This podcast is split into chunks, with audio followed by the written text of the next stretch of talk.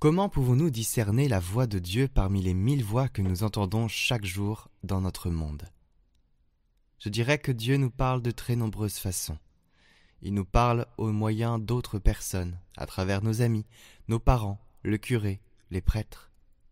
Il parle à travers les événements de notre vie, dans lesquels nous pouvons discerner un geste de Dieu. Il parle également à travers la nature, la création, et il parle naturellement et surtout dans sa parole, dans l'écriture sainte, lue dans la communion de l'Église et lue de manière personnelle en dialogue avec Dieu.